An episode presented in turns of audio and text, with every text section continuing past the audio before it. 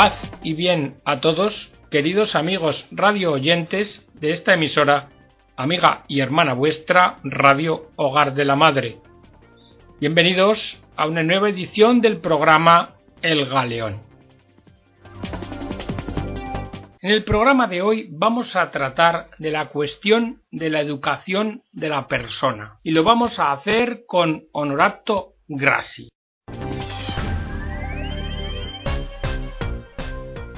Este autor nos dice que en un ensayo reciente sobre educación, Marta Nussbaum ha diagnosticado la situación actual de la educación y ha entendido que se está preparando el final inminente de la educación liberal y de los estudios humanísticos en general.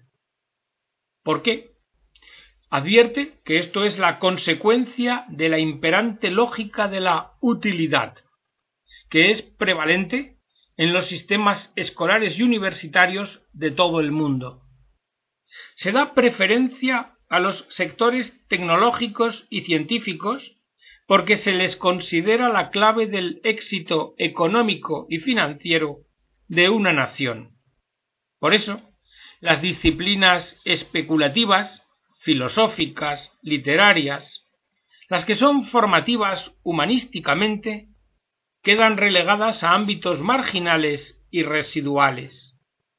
Y a esto hay que añadir otro fenómeno, el vaciamiento de las grandes visiones educativas, que están siendo sustituidas por metodologías didácticas aparentemente neutrales y por técnicas de aprendizaje y enseñanza que se aceptan de una forma resignadamente acrítica. Mirad, hoy asistimos, y todos lo podéis ver, en todas partes del mundo, a un replanteamiento de la instrucción y la educación. Se han puesto en marcha procesos de reforma que están modificando el rostro de la escuela. Y muchos de estos procesos están apoyados en los mejores de los casos, por una visión aséptica de la educación, una visión neutra, que está orientada únicamente a la formación y preparación profesional, a la reducción de los costos sociales del adiestramiento, a la adquisición de competencias por encima de adquirir lo que podemos llamar conocimientos, y a la reducción de estos últimos a mera información y nociones. En cierto modo, podríamos decir que estamos ante aquello que hace ya muchos años señaló Jacques Maritain en 1943, que estamos ante una encrucijada, porque se trata de optar o por integrar al individuo en la vida social con la adquisición de competencias orientadas a lo profesional, a lo útil, a lo productivo, o la consideración del hombre en su carácter integral como persona humana y el desarrollo de sus facultades en todas sus dimensiones. Por otra parte, se puede hacer un paralelismo, si queréis, de la opción. Si se trata de entender al individuo como alguien que surge de la evolución natural y social, o si se trata de considerar a la persona como un ser que se posee a sí mismo en inteligencia y libertad. Bueno, volvamos a la situación contemporánea.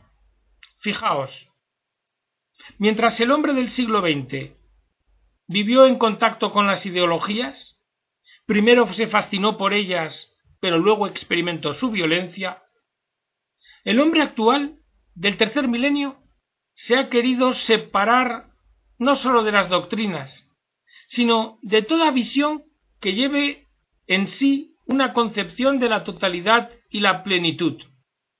El hombre actual es un hombre roto, prefiere vivir del detalle, de lo fragmentario, de lo propiamente individual.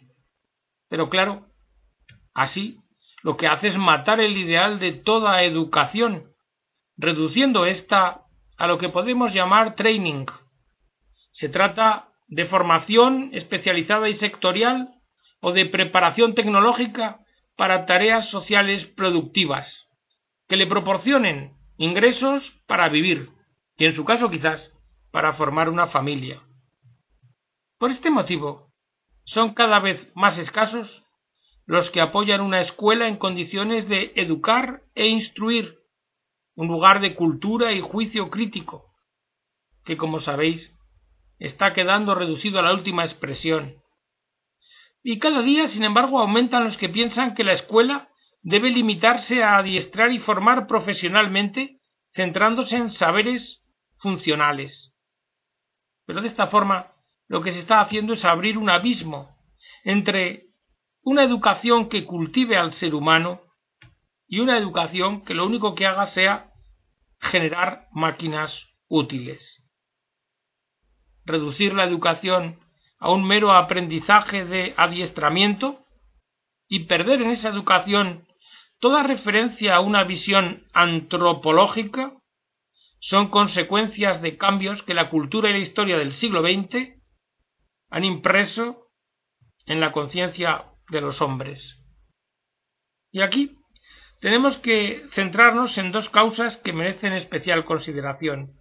Uno, la forma actual de la racionalidad y en segundo lugar, las ideologías o la ideología. Primer punto, la forma en que hoy se concibe la racionalidad. La forma técnico-científica de la racionalidad moderna, sin negar el valor de la ciencia y de la técnica, reduce el valor del verdadero conocimiento, solo da valor, a lo físico-matemático y hasta cierto punto a lo lógico-deductivo. Diríamos que lo reduce al mundo de lo mensurable. Pero claro, lo que es válido para algunas ciencias se está extendiendo o adoptando como criterio único de validez de conocimiento a todo. Y lo que quede fuera de ese ámbito, de esa forma de raciocinio, se entiende que no es más que mera opinión individual, o sentimiento, o en su caso, emoción. Pero claro, los reflejos de este planteamiento reductivo se visualizan en la estructura misma de los sistemas formativos. Se ve la pérdida del sentido que tiene el propio proceder y aún más se pierde el sentido de la propia existencia. Y esta forma de proceder, de reducir el raciocinio a lo mensurable, ha llevado al alejamiento del objeto del conocimiento, la verdad, hasta volver irrelevante la pregunta sobre lo que es ésta y sobre cómo es posible conocerla.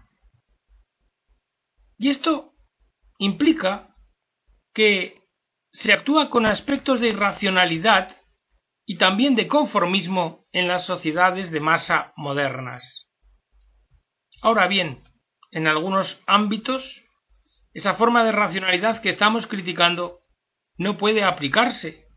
Es evidente que debe ser transformada, porque es una racionalidad amputada. Y uno de esos ámbitos es el de la educación, que necesita una racionalidad que respete la naturaleza propia de la acción educativa. Es una racionalidad que apunte al crecimiento y desarrollo pleno de los que participan en dicha acción educativa, mediante la expresión y el desarrollo del conocimiento adquirido argumentativamente, y que apunte también a lograr la adhesión personal del educando al mundo. Lo diríamos de otra forma, ¿verdad? A la pregunta de ¿por qué hacer esto? con la racionalidad amputada, no se responde con la verdad, es decir, lo hacemos porque es bueno, sino que se responde con la productividad, lo hacemos porque nos da beneficio, o se responde con la voluntariedad vacía propia de los niños, porque sí, porque quiero y porque puedo. Bien, hemos hablado de racionalidad, Pero ahora hablemos de ideología. El uso instrumental de la educación es algo demasiado conocido. Podéis recordar los ejemplos en la Italia fascista del perfecto fascista, de los bolcheviques que utilizaban la escuela como arma ideológica de la revolución, de la mística nazista, de los campos de reeducación camboyanos. Todos hemos visto, sabemos, cuando menos, que generaciones completas de hombres y mujeres, en sus años de infancia y adolescencia, han sido sometidas a formas de adoctrinamiento que indeleblemente marcaron su forma de pensar y su carácter. Bien, la educación como vehículo de adoctrinamiento ideologizada se apoya en dos pilares. Primero, en obtener una estrecha conexión de la organización escolar con la vida, es decir, con el contexto social y económico. Y en segundo lugar, con la oposición a la familia y a los contextos tradicionales de pertenencia. Por eso, Gramsci identificaba en la escuela el principal instrumento de superación de la cultura popular, que radicaba, según él, en las familias y en las comunidades tradicionales. Pero claro, la educación como arma ideológica no busca en ningún momento formación de las personas humanas, que éstas alcancen su pleno desarrollo, sino que lo que busca es el control social busca un método que realice para la sociedad humana lo mismo que la ciencia física hace respecto de la naturaleza o la materia. Me explico. Así como los objetos físicos pueden someterse al control de quienes conocen las leyes de la física, de la misma forma se quiere regular la conducta de los seres humanos para salvaguardar un proyecto ideológico de sociedad y de bienestar. Claro, el ser humano es parte y es una parte de la sociedad. Cierto que hay autores que no auspician una forma de control violento y autoritario, como Dewey, que entendía admisible o aceptable un control de tipo democrático, siendo la democracia el único horizonte político en el que se podía situar legítimamente la vida y el proceder del hombre. Y para Dewey ese horizonte exigía que las normas respetasen la diversidad, el pluralismo y la distribución de poderes, y la relativización de las opiniones. El problema es que Dewey visualizaba esto como el horizonte final en el que situar la existencia humana, con un cambio radical de antropología. ¿Por qué? Porque se negaba al hombre la subjetividad última, siendo elemento y producto de configuración social y educativo. Es decir, se negaba al hombre su propia dignidad humana. Porque si aquello es un horizonte final a conseguir, ¿Qué pasa con los hombres anteriores a conseguir ese horizonte? En definitiva, se está desconociendo su dignidad. Digámoslo de otra forma, las ideologías educativas se olvidan del sujeto, de la persona, al que transforman en objeto. Se olvidan de la persona humana. Se olvidan del yo humano. Y esto nos sirve para recentrar el tema. Hablar de educación solo es posible si hablamos de sujetos, de personas, con su dignidad. Porque la educación comienza tan solo cuando se reconoce el yo como una subjetividad más allá de la realidad social e histórica. Es decir, cuando se reconoce el derecho y la potencialidad de cada uno a realizarse a sí mismo respecto de la vida real y respecto del desarrollo de sus propias facultades y dotes. Pues de lo contrario, no es educación, sino que es manipulación de la conciencia y de la conducta del hombre. Y aquí podemos citar la doctrina del maestro interior, desde San Agustín hasta Santo Tomás, que han destacado que hay una condición fundamental de la educación, que consiste en que ésta no es un traspaso de conocimientos y costumbres de una conciencia a otra. No es eso. La educación es lo que posibilita un descubrimiento y una relación personal con la verdad y la realidad, desde y en la acción propia y personal de cada rostro humano. La educación, para ser tal, tiene que respetar a la persona. La experiencia concreta de cada uno, de preguntas y de exigencias, esta experiencia está dentro de cada ser humano y esta experiencia es interlocutora en la acción educativa. Por tanto, estamos hablando de la capacidad que el ser humano tiene de pensar con su propia cabeza y a la vez de formarse una buena cabeza para pensar. Por eso, dado el carácter irrepetible de la identidad personal de cada persona humana, Santo Tomás nos dice que es necesario salvaguardar la naturaleza pensante de cada ser humano en particular. Y de esta forma refuta la idea del pensamiento único, y este concepto de respeto a la persona es un legado de la cultura occidental. Esto nos lleva a volver a plantear de nuevo cuál es el fin último de la educación. ¿Para qué se educa? Porque este fin ha de permitirnos volver a el concepto o la concepción de educación. Bien, vamos a contestarla. Se educa para la realidad. Fijaos, el padre, la madre, los maestros, los docentes, la sociedad misma, son medios para llegar a conocer y prestar adhesión a la realidad por la persona humana. Conocer y tener conciencia del mundo, estableciendo con el mismo una relación positiva y constructiva. Como diría Luigi Giussani, la educación tiende a introducir a la persona humana en la realidad total. Porque una verdadera educación está dirigida a la conciencia del sentido de la vida, del sentido de las cosas, del sentido de las relaciones y del sentido de los demás.